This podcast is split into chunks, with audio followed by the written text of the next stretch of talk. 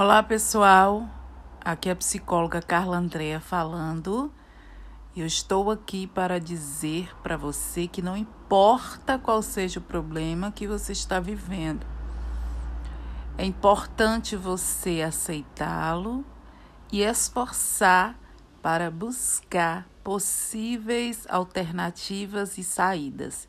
Enquanto estivermos com vida, a vida é possível, é passível de mudanças boas e enquanto há vida há esperança, não desanime, levante a cabeça e siga em frente. Lute e viva um dia de cada vez, matando um, dois, cinco, dez gigantes por dia. E cada pequeno passo Indo é motivo de alegrar-se, praticar a gratidão.